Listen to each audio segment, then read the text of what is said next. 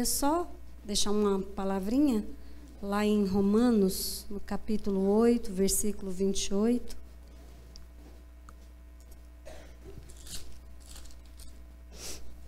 Amém? Ok. pois sabemos que algumas coisas cooperam para o bem daqueles que amam a Deus, daqueles que são chamados segundo o seu propósito. Amém?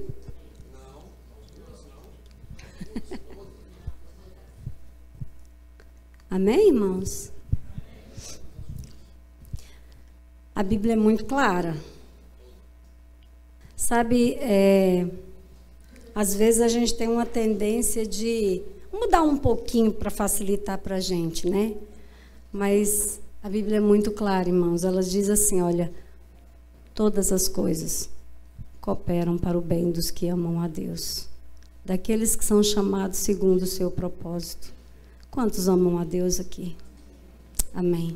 Se você ama a Deus, eu quero dizer para você que todas as coisas, elas cooperam para o seu bem. Todas.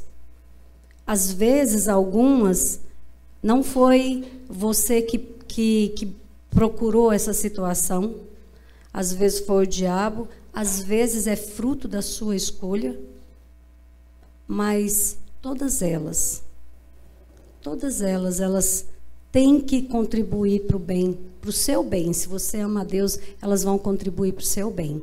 Amém? Guarda no seu coração essa palavra. Vamos passar ali, guarda, não deixe, não esquece ela não. Vamos ler ali em Mateus, no capítulo 13.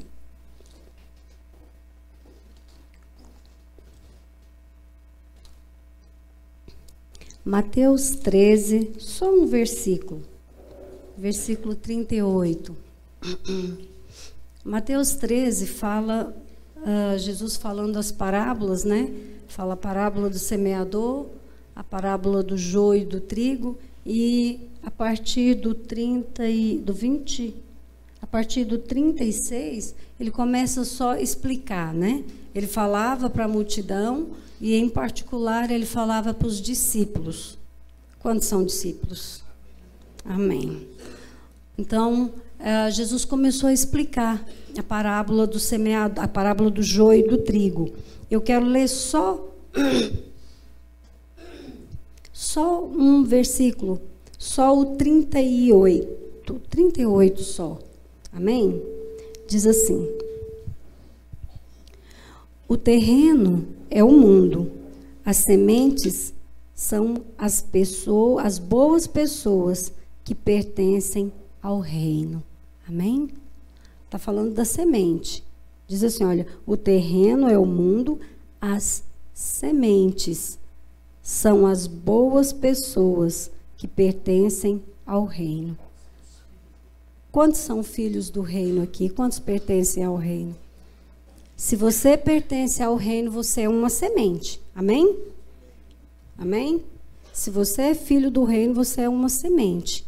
A Bíblia diz que todo aquele que aceitou Jesus, que se converteu ao Senhor Jesus, você começou a fazer parte do reino. Você entrou no reino, você é parte desse reino.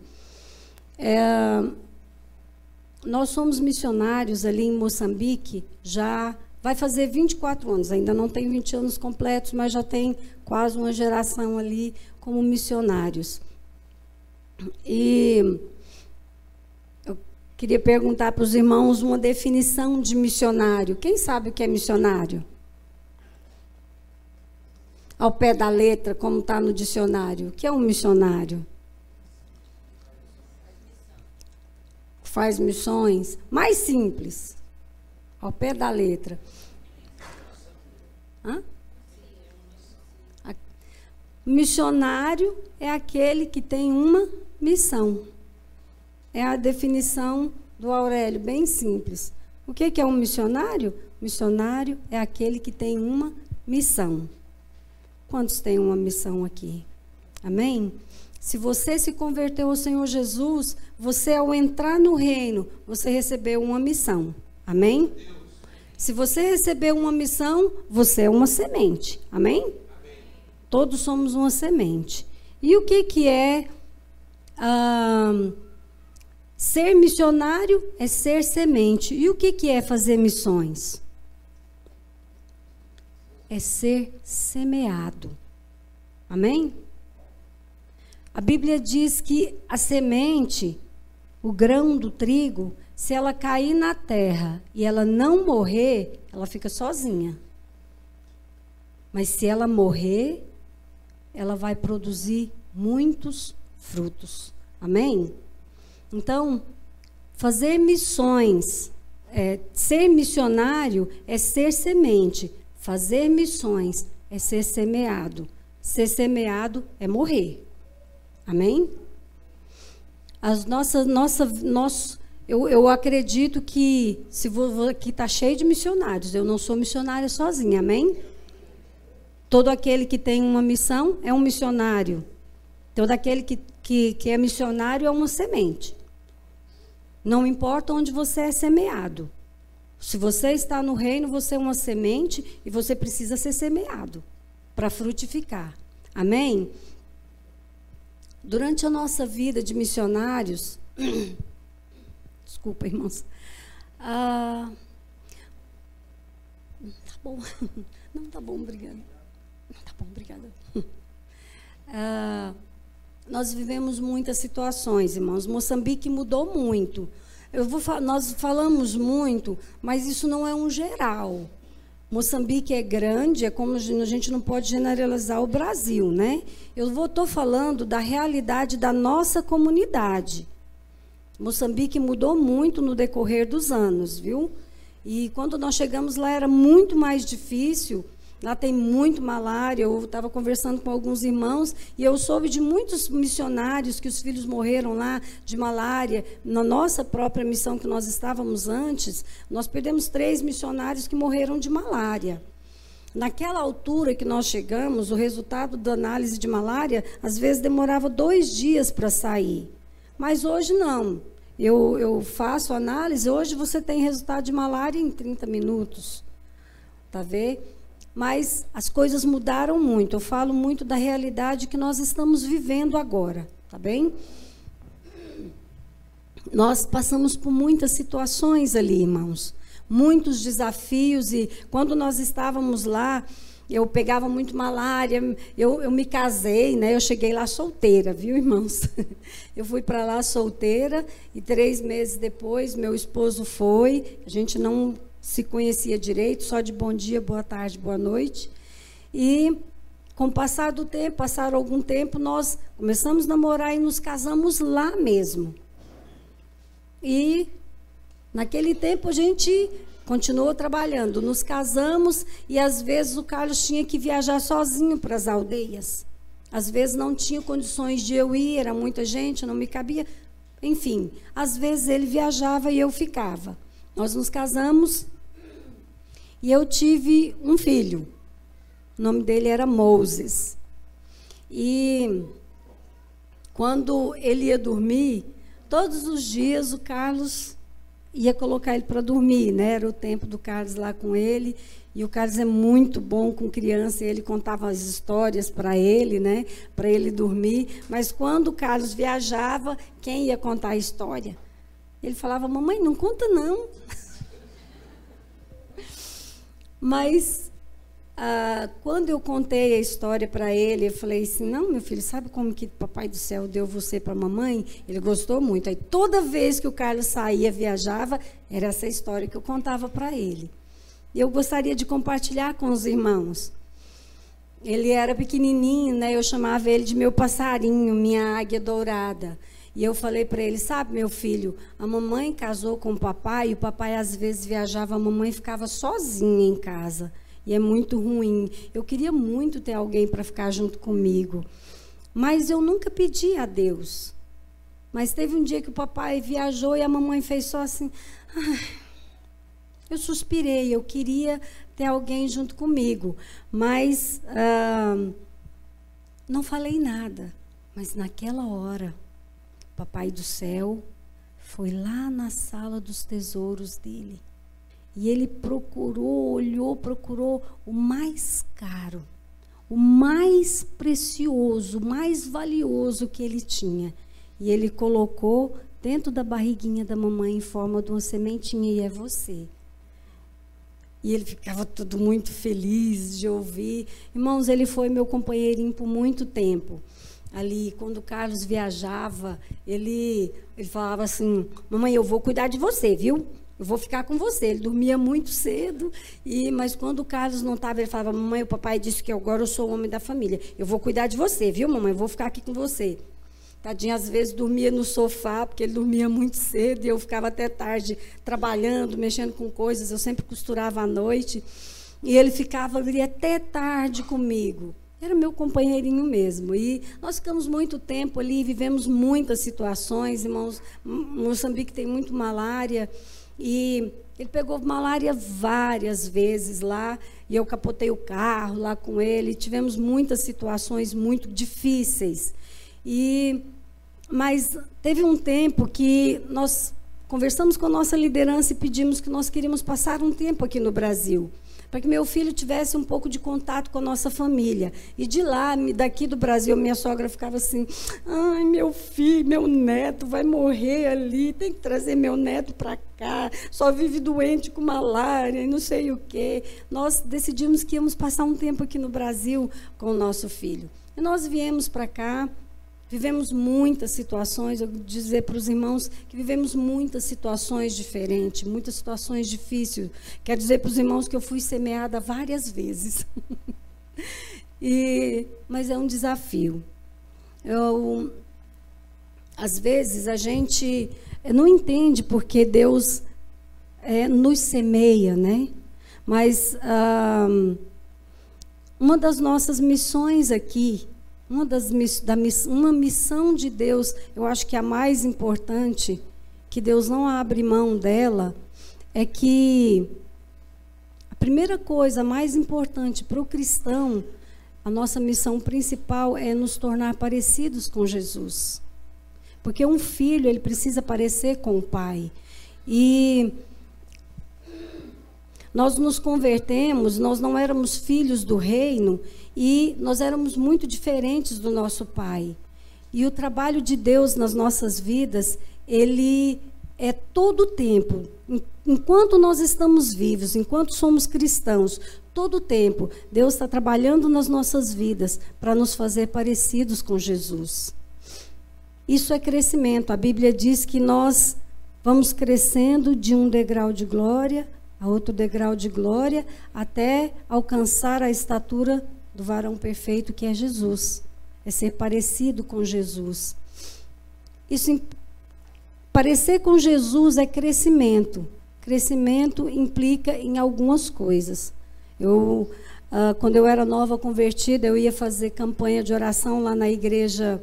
É, é, como chama? Sa na altura era comunidade evangélica, naquela altura. E eu ia junto com Kleber Lucas de ônibus. A gente descia ali ia fazer campanha de oração. Ele era novinho, magrinho, ainda era solteiro. Eu também era magrinha. então, nós íamos ali e eu ouvia muito o pastor Robson Rodovalho. Ele falava assim: Querido, crescer dói. E depois eu comecei a fazer enfermagem. E eu comecei a entender aquilo que Deus havia ministrado no meu coração sobre as dores do crescimento. Irmãos, crescer dói, implica em dor. Por que, que tem que. Deus é, que Deus é esse que tem prazer na nossa dor? Deus não tem prazer na nossa dor. Deus tem prazer em mim e em você. Ele nos criou, nos salvou, nos resgatou para nós termos prazer um no outro. Nós temos prazer nele, mas tem muita coisa nas nossas vidas que nos afasta do Senhor, que faz com que a nossa comunhão, a nossa proximidade com o Pai seja interrompida. E porque o Senhor nos ama tanto, ele precisa trabalhar em nós, ele precisa lapidar em nós algumas coisas para que nós possamos estar próximos dele. Não é que ele tem prazer no nosso sofrimento, é que aquilo que nos afasta dele precisa ser tirado. E ele vai tirando pouco aos poucos. Porque se ele tirar de uma vez, a gente não suporta. Por isso nós somos semeados várias vezes. Então ela vai sendo pouco a pouco. Enquanto você está vivo, o trabalhar de Deus na sua vida continua, na nossa vida continua, de nos tornar parecidos com Jesus. E nos tornar parecido com Jesus implica em dores. E é muito difícil. Eu vou dizer para os irmãos, não é fácil, mas é importante. E nós cantamos, né, que o nosso Deus é um Deus de aliança e é verdade, irmãos. Nós viemos para cá, para o Brasil, com nosso filho, com o intuito de passar um ano aqui. E aqui meu filho entrou na escola, nós estávamos aqui no Brasil. Quando nós viemos para cá com o nosso filho, ele, ele completou oito aninhos aqui, né? E ele, a gente chegava aqui, ele falava assim, lá só tinha contato com os irmãos e amigos, e todo mundo era titio, né? Uma forma de respeito. Aí ele falava, chegou aqui, ele ficava assim, titio vovô, porque ele não, não, não, não entendia essa relação de, de vô, de pai, porque viveu longe. Então nós precisávamos ajudar ele nisso, ele precisava desse relacionamento com os familiares. Nós viemos aqui para passar um ano e ele entrou numa escolinha e teve um passeio nessa escolinha, era dia do aluno. A escola promoveu um passeio e nesse passeio, meus irmãos, meu filho morreu afogado. É um tempo difícil, irmãos. Tem, às vezes nós não entendemos o trabalhar de Deus na nossa vida.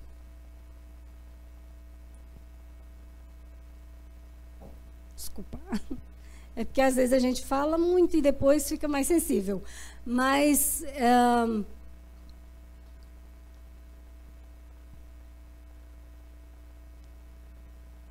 O trabalhar de Deus na nossa vida é necessário. Eu não sei, eu não vou dizer para você que Deus vai tirar seu filho, vai fazer coisas assim. Eu não sei, irmãos. Deus tem os seus propósitos. Quando meu filho morreu, meu marido estava muito claro, muito abalado, e ele falou assim para Deus: Deus, mas o Senhor estava lá, o Senhor não estava lá, o Senhor nos deixou. O que, que aconteceu? E Deus falou: Não, eu estava lá sim. Ele falou: Mas então por que, que o Senhor deixou ele ser levado? Por que, que o Senhor levou ele? E Deus falou assim para ele: Mas eu preciso pedir para levar aquilo que é meu? Ele era um tesouro do Senhor. Foi o que eu sempre ensinei para ele. E na hora que Deus quis, Deus levou. O tesouro era dele, irmãos. A gente tem um apego a essas coisas, né? Mas eu sofri muito por muito tempo. Eu fui acompanhada, tive muitas dificuldades. Voltei para Moçambique antes de um ano, né? Da morte do meu filho. Eu sei que eu sofri quase uns dois anos. Eu chorava todos os dias. Mas eu comecei a pensar e eu falei para Deus: Deus, se a tua palavra não é a verdade, se a tua palavra não funciona, eu vou rasgar, queimar e jogar fora. Uma coisa é teologia, irmãos, outra coisa é você viver. É você pegar essa palavra aqui e fazer ela viver ela na sua vida. A palavra de Deus é perfeita e ela funciona. Mas existe um lado que nós precisamos firmar, tomar uma postura. Eu falei para Deus, Deus, a sua palavra é verdade, ela tem que funcionar. E eu decidi que eu ia acreditar na palavra de Deus. A palavra de Deus diz que Deus é bom, irmãos. Deus não tem prazer no nosso sofrimento. E eu falei para Deus, Deus chega. Eu vou parar de ficar com pena de mim eu fiquei pensando quantos pais perderam os seus filhos. Não era só eu, eu não, não sou a única que perdeu o filho. E a vida continua. Lá em Mateus, no capítulo 28, diz assim que o Senhor Jesus disse assim para os discípulos: Eis que estarei convosco todos os dias, até a consumação do século. Sabe, o século se consumou para o meu filho.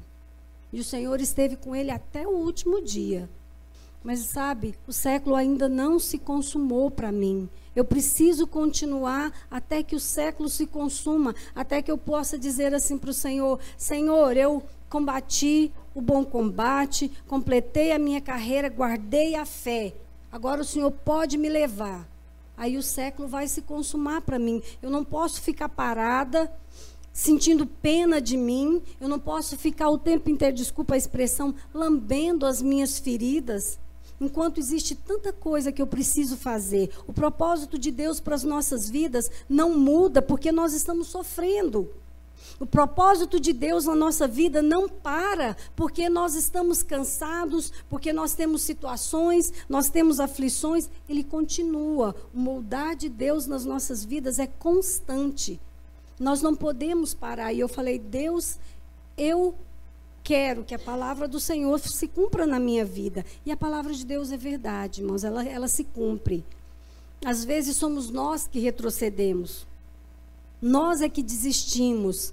Mas a palavra de Deus é verdadeira e ela funciona, sabe, irmãos? O nosso Deus é um Deus de aliança, como nós cantamos aqui.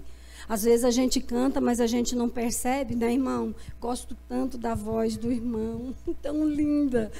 E assim, eu gosto muito de música, irmãos. Deus fala muito comigo através das músicas. E na altura que meu filho morreu, quantas vezes eu chorava, mas eu falava, Deus, é... Tem uma canção do Davi Sasser que fala assim: é, Te louvarei não importa as circunstâncias, eu te adorarei. Sempre. E eu fiz disso a minha a minha canção diária. Eu falei, eu vou viver um dia de cada vez. Hoje eu vou servir a Deus, hoje eu vou acreditar na palavra de Deus. O amanhã pertence ao Senhor e o passado eu não quero saber dele. O passado já passou, ele não vai mudar mais. Então eu vou viver o meu, o meu presente voltados para a palavra de Deus. Hoje eu vou acreditar que o Senhor é bom. E eu comecei a fazer pelos outros aquilo que eu queria que se fizesse para mim. Eu comecei a fazer por outras crianças, a amar aquelas crianças como eu queria amar o meu filho, eu não tinha. Nós temos uma situação em Moçambique dos velhos ali que é muito triste. Eu acho que agora não dá para nós compartilharmos sobre isso, mas o desejo do nosso coração é trabalhar com idosos ali. E nós começamos um trabalho ali, queríamos, temos um terreno muito bom, grande, e queríamos fazer o nosso lar para idosos ali. Mas nós decidimos que íamos começar com uma igreja. Tem quatro anos a nossa igreja. E íamos começar o trabalho dos idosos com a igreja, mas só converte crianças, irmãos. E nosso Deus é um Deus de propósito, né? Deus não é, nosso Deus não é Deus de acaso. Nós queremos trabalhar com idosos, mas eu e meu esposo já não temos mais muita força e vigor. Os irmãos sabem que para trabalhar com idosos precisa de muito, é muito difícil e principalmente idosos que não falam a sua língua, que têm outra cultura. Então, Deus nos deu muitas crianças. Nós trabalhamos ali, Deus, na sua infinita fidelidade, Ele me deu 250 filhos. Eu perdi só um. Deus me deu 250 filhos. Os nossos meninos que nós trabalhamos ali, que nos consideram, nos amam, nos respeitam como se fôssemos pais deles. E começamos a trabalhar com esses meninos, mas eu sei que o propósito de Deus é para a gente implantar no coração dessa criança o amor e o respeito para cuidar dos idosos, que nós não vamos ter mais forças para cuidar. Meu esposo, nós viemos para cá porque meu esposo estava doente. Viemos às pressas, porque nós já não temos o mesmo vigor. Eu sei, por mim, desde que eu completei meus 50, eu não consigo não sou mais a mesma pessoa, irmãos. Eu fazia muito serviço, mas não sou a mesma pessoa. E eu sei que Deus, nosso Deus de propósito, Ele vai trabalhar ali no coração dessas crianças, para essas crianças fazerem com os idosos aquilo que nós não podemos. Nosso Deus é fiel, é Deus de aliança, e Ele cumpre os seus propósitos, independente de nós. Amém? A palavra de Deus, a verdade, ela se cumpre. Amém? Deus assim tem nos dado grande alegria ali. Temos os nossos meninos, trabalhamos com eles no sábado, fazemos discipulado com eles. Tem uma necessidade, irmãos, essa é a nossa comunidade, viu? Nós temos um terreno numa comunidade ao pé da montanha e são crianças pobres, são famílias pobres. Mas Moçambique não é 100% miserável. Tem uma pequena minoria que vive em condições melhores. Mas a nossa comunidade é muito simples. Eu tenho crianças lá, as pequenininhas que vão para o sábado no discipulado, eu fico com os pequenininhas, crianças de um ano e meio até oito anos, ficam na minha salinha e as menininhas pequenininhas, elas vão de vestidinho, de sainha e às vezes vão sem calcinha, irmãos. E aí assim, as mocinhas mais velhas, elas vão, estão em calcinha, né, por causa, principalmente por causa do período, mas elas, a gente mas tudo é assim lá. A gente tem um lugar lá que a gente chama de 38, bazar, que a gente compra roupas usadas e as mocinhas compram calcinhas usadas para usar. Hoje tem algumas calcinhas novas, mas não são muito lindas, mas tem. Mas as crianças pequenininhas são assim. Nós trabalhamos com discipulado com essas crianças no sábado. Ficamos todo dia, damos um café da manhã, que a gente chama lá de mata-bicho. Damos um almoço muito simples Passamos o dia lá, de manhã temos o discipulado e à tarde nós temos é, ensaio de louvor, algumas reuniões e só o culto no domingo de manhã, que é o nosso culto de, de louvor e adoração, né? Mas esse tem sido o nosso trabalho ali em Moçambique. Deus tem trazido alegria ao nosso coração, desde que nós decidimos que nós íamos fazer o bem, independente de nós estarmos bem ou não.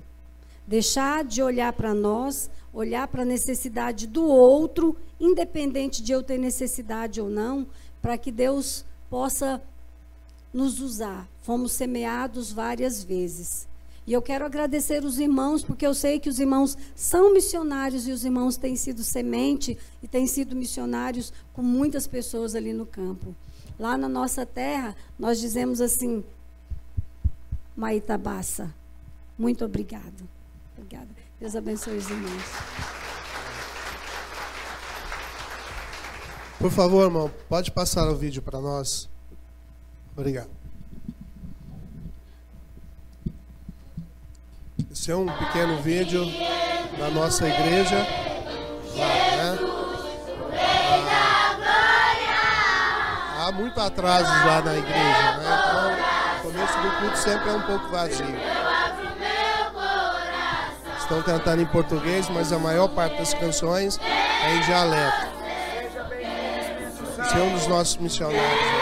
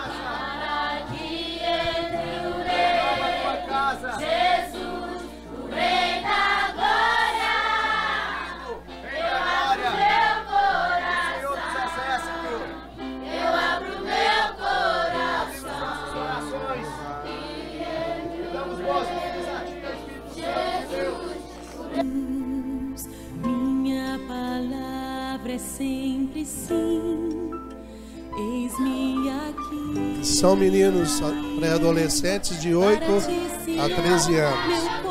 Estão cantando em dialeto, depois cantam em português. Somos soldados de Jesus.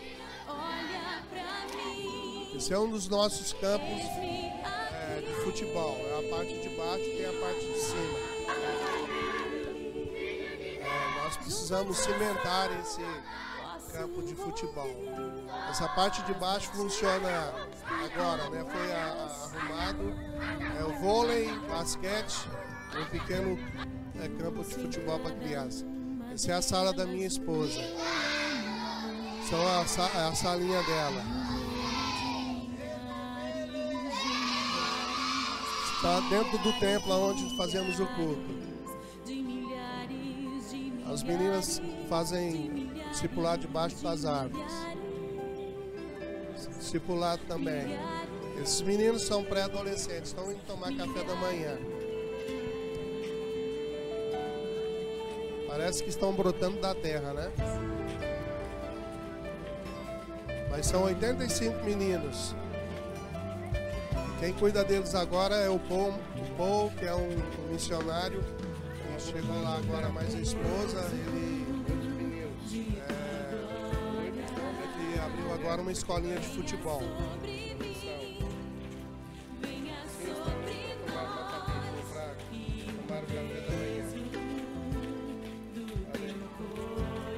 É a Carol, ela é chilena.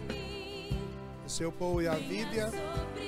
Essa é Cecília que trabalha lá com o centro aberto e cuida de 20 crianças órfãos.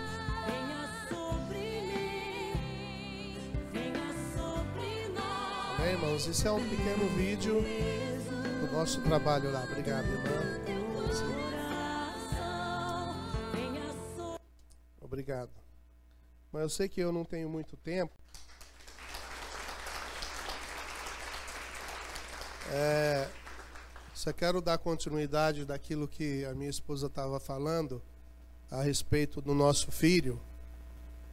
Quando eu fui chamado pelo delegado para nós darmos continuidade com o processo, ah, para podermos é, é, levar avante, né, e condenar lá ou levar os, as pessoas responsáveis pela morte do nosso filho, que eram os diretores da escola, eu disse para o delegado que eu queria encerrar o processo. Porque aquelas pessoas que eram os diretores da escola, eles já estavam condenados porque eram duas pessoas que eles sofriam de depressão, tanto ele como a filha. E eu disse para o delegado assim: Olha, eu quero encerrar o processo, eu não quero dar continuidade nisso.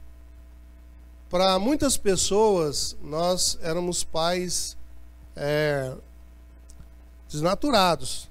Como que você vai deixar isso passar? Isso é, é andar na contramão do mundo. O mundo está dizendo que nós temos que fazer isso. Isso é justiça.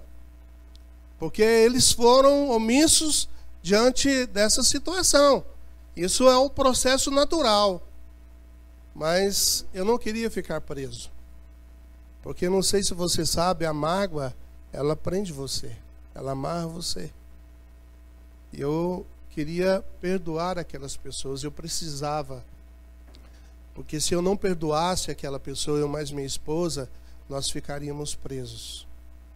Nós ficaríamos presos. Sabe, irmãos, eu me tornei amigo daquelas pessoas. E eu mandei chamar os pais, mandei chamar os professores e os diretores daquela escola e nos encontramos em um clube e eu fui ministrar para eles a Mateus capítulo 18. E eu cheguei na, diante deles e disse assim: Hoje estou aqui porque eu e minha esposa resolvemos perdoar os diretores desta escola e resolvemos abençoar a vida deles. E nós oramos com eles, perdoamos eles, declaramos bênçãos sobre a vida deles. E voltamos para casa. A dor, ela estava no nosso coração. A saudade estava forte. Mas nós decidimos fazer isso. E agora, como voltar para a terra da nossa herança? Era difícil, era muito complicado. E um dia eu estava, nós chamamos casa, de banho, aqui é banheiro, né? Porque lá é português de Portugal. Eu estava sentado lá e falando para Deus: e agora? O que, que eu faço? E o Senhor disse assim: volta para Moçambique e voltar para Moçambique, para aquela terra, e olhar para aquele povo e ter que voltar para lá era muito difícil. Eu, e eu disse assim: volto. Eu volto. Eu vou obedecer o Senhor. Eu quero fazer isso. Vou fazer isso. E voltei. Voltei. E nós voltamos para Chimoio. Passamos pela beira, porque descemos na beira, passamos pela beira e, aliás, não passamos pela beira. Nós, nós fomos, descemos na África do Sul, tivemos que ficar lá três meses, porque foi orientação da psicóloga, porque nós tivemos um acompanhamento aqui e descemos na África do Sul. Um amigo nosso lá nos deu um carro e agora voltar para o Dondo, que era onde nós vivíamos, passar pela beira era muito difícil, mas um dia eu tive que voltar e passar pela beira. Era outro processo difícil. A minha esposa disse assim, Carlos, eu não consigo. E eu fui porque eu tinha que buscar alguém. Mas eu fui, passei pela beira, passei pelo dondo e voltei.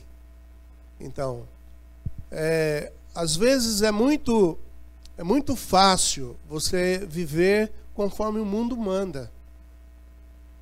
É muito fácil você andar conforme o mundo manda. Mas você andar conforme a palavra de Deus manda é muito difícil. Gera dor, não é? É uma graça que você precisa ter. É uma graça. É carizomai de Deus. Aonde Jesus um dia salvou você, te libertou, ele morreu por você, você não merecia, mas ele foi lá na cruz, levou sobre si os seus pecados, ele tomou sobre si, você não merecia, mas ele morreu por você. E aí você entendeu isso, porque você aceitou a graça dele sobre você. Agora, para que você possa andar conforme a palavra dele, você precisa negar a si mesmo. E negar a si mesmo não é fácil não é? Entender que a dor, a, a luta que você passa no dia a dia, ela não pode ultrapassar o amor de Deus para com você. Não é? Você tem que continuar. Eu tinha que continuar.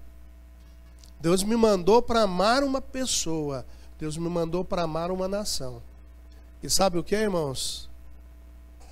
Deus nos mandou para servir o outro. Jesus ele veio para servir o outro. Você não vive para servir você. Jesus diz assim que nós temos que amar o outro como a nós mesmos. Aí você chega no, diante do espelho e fala assim: "Tá pronto para amar o outro?" Porque você fica bonito para você, né? Mas você está pronto para amar o outro? para chegar lá no seu trabalho, você que é vendedor, enfrentar aquele cliente chato, ranzinza lá, e você ter que enfrentar ele, que só quer te humilhar. Percebe isso? E ser igreja é assim: você tem que amar um mundo que te odeia. Você tem que amar um mundo que te odeia mas que você foi colocado como igreja para servir o outro, não para servir você. Você não está aqui para viver para o mundo, você está servindo o mundo por causa de Cristo. Isso aí tem que ser compreendido como graça. Entende? Não é sofrimento servir a Cristo. Nós não podemos pensar assim, é difícil. Eu fico olhando Daniel, a vida de Daniel. Você acha que ele, quando foi para ser jogado na cova dos leões, ele foi sofrendo, com medo, tremendo, lá para a cova dos leões? Hã? Então nós, como igreja, estamos sendo igreja para servir ao outro, ao mundo que não nos ama. Amém? Eu sei que eu não tenho muito tempo, então, esse é o nosso trabalho lá em Moçambique. Estamos lá servindo 250 crianças. É claro que quando nós falamos de 250 crianças, eh, pode, pode chegar, nós podemos chegar lá agora ter 300, porque nós fizemos um trabalho no dia primeiro, nós distribuímos algumas roupinhas que preparamos já desde o início do ano, nós estávamos preparando roupas para o dia primeiro, porque foi o dia das crianças. Aí a, a, a, o casal de missionário que deixamos lá, eles disseram assim: olha, aumentou mais 20. Já não era 250, era 270. Então, cada, cada sábado ou cada domingo, você vai encontrar mais 10. E mais 10 crianças. Cada vez que você distribui um pouco de roupa, aumenta mais criança. Agora, você não pode chegar ali e dizer, ó, oh, para, não queremos mais. Percebe? Então, aí outro dia uma irmã perguntou assim para nós, foi, foi esses dias, eu não lembro. Ah, e os adultos, os pais dessas crianças vão lá? Irmãos, não vão não. Né? Acho que essas crianças é que levam os pais, mas não foram os pais que levaram essas crianças. Ainda não. É, ainda não. Eu até falo assim, olha, é um pouco complicado é, o pai dessas crianças, porque muitos deles até bebem. Tem moças que chegaram, que chegam assim para mim assim, elas me chamam de pai, pai, vai lá conversar com meu pai, porque meu pai ele está querendo é, abusar de mim, ele está, ele está querendo é, me bater, porque chega bêbado em casa. E eu falo para ela, calma, se ele bater em você, eu vou lá conversar com ele. Se ele, se ele querer abusar de você, você vai me procurar e nós vamos conversar. Não é? Mas essa tem sido a situação. Irmãos, Moçambique tem mais ou menos 30 milhões de habitantes. 50% da população é de criança, para você ter uma ideia. É um país jovem. Segundo a, a esqueci a sigla é, da Organização Mundial da Saúde. OMS. É, é, diz agora que, que saiu uma nova estatística de, de, de idade, né, de faixa etária, que, que é uma faixa etária agora de jovens é 18 a 60 anos. Então, quem, quem tem 60 anos, não tem é jovem. É 60 anos ainda, eu, eu ainda sou jovem, porque vou fazer 60 anos em agosto agora. Você olha para mim assim, parece que eu não tenho 60 anos, né? Tô brincando, mas eu vou fazer 60 anos, irmãos. Amém. Amém? Amém. Então, Moçambique de 14 a 60 anos é, também tem um percentual muito, muito grande em Moçambique. Porque a idade, a, a, a faixa etária de Moçambique é, é, é de, de, a idade de vida, né, do moçambicano, expectativa de vida do moçambicano é, há, uns, uns cinco anos atrás, era de 42 para um homem e 43 para mulher. Agora hum. aumentou um pouco. É de 52 para um homem e 53 para mulher. Então, o, por causa da, da, da, do HIV, o homem não passava de 42 anos de vida, porque o índice era muito alto. Mas agora aumentou um pouco. Amém? Amém. Então, é, nós temos alguns desafios diante do nosso trabalho. Hoje eu apresentei isso aqui e alguns já foram até é, resolvidos aqui. A minha esposa estava falando de calcinhas, né? Aí é, é, nós precisamos de calcinhas para fazer o Natal das crianças, né? Até pode ser também doada, doadas antes. Eu, eu, eu queria só complementar, Rezo, ah, por causa do nosso horário. Pessoal, é, tá aí o desafio. Eu acho que Deus colocou esse privilégio para a gente ter vocês aqui nessa manhã e vieram falar conosco. Aqui é uma igreja que tem esse compromisso, sabe, Régio? A gente entende que como missionário nós podemos apoiar vocês. Então todas essas demandas que o Régio colocou aqui no primeiro culto, eu queria agora como um ato de fé mesmo, exortar os irmãos. Não é aquilo que está sobrando, sabe, irmãos? É aquilo que Deus reservou para essa obra lá. Porque Deus não pode ter levantado o Rez e Eunice para ter vindo no Brasil, tratar da saúde e calhar essa agenda para estar tá aqui conosco nessa manhã. Eles estão voltando agora no dia 15 para lá. Algumas coisas já estão resolvidas, passagens, a gente já conseguiu resolver. Mas se você sentiu o desejo no coração de abençoar, traga aqui uma oferta, coloca Moçambique, Projeto Moçambique. E vem aqui a oportunidade de você semear no reino, e também seus, suas ofertas da igreja, o seu compromisso. Fique em paz agora. A gente vai fazer um louvor, agradecer, Régio, a sua disposição da Eunice, tá? De estar aqui conosco.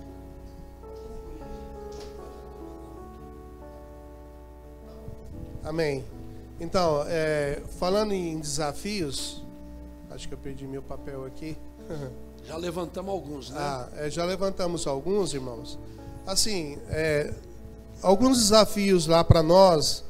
É, nós fazemos um trabalho muito precário, né?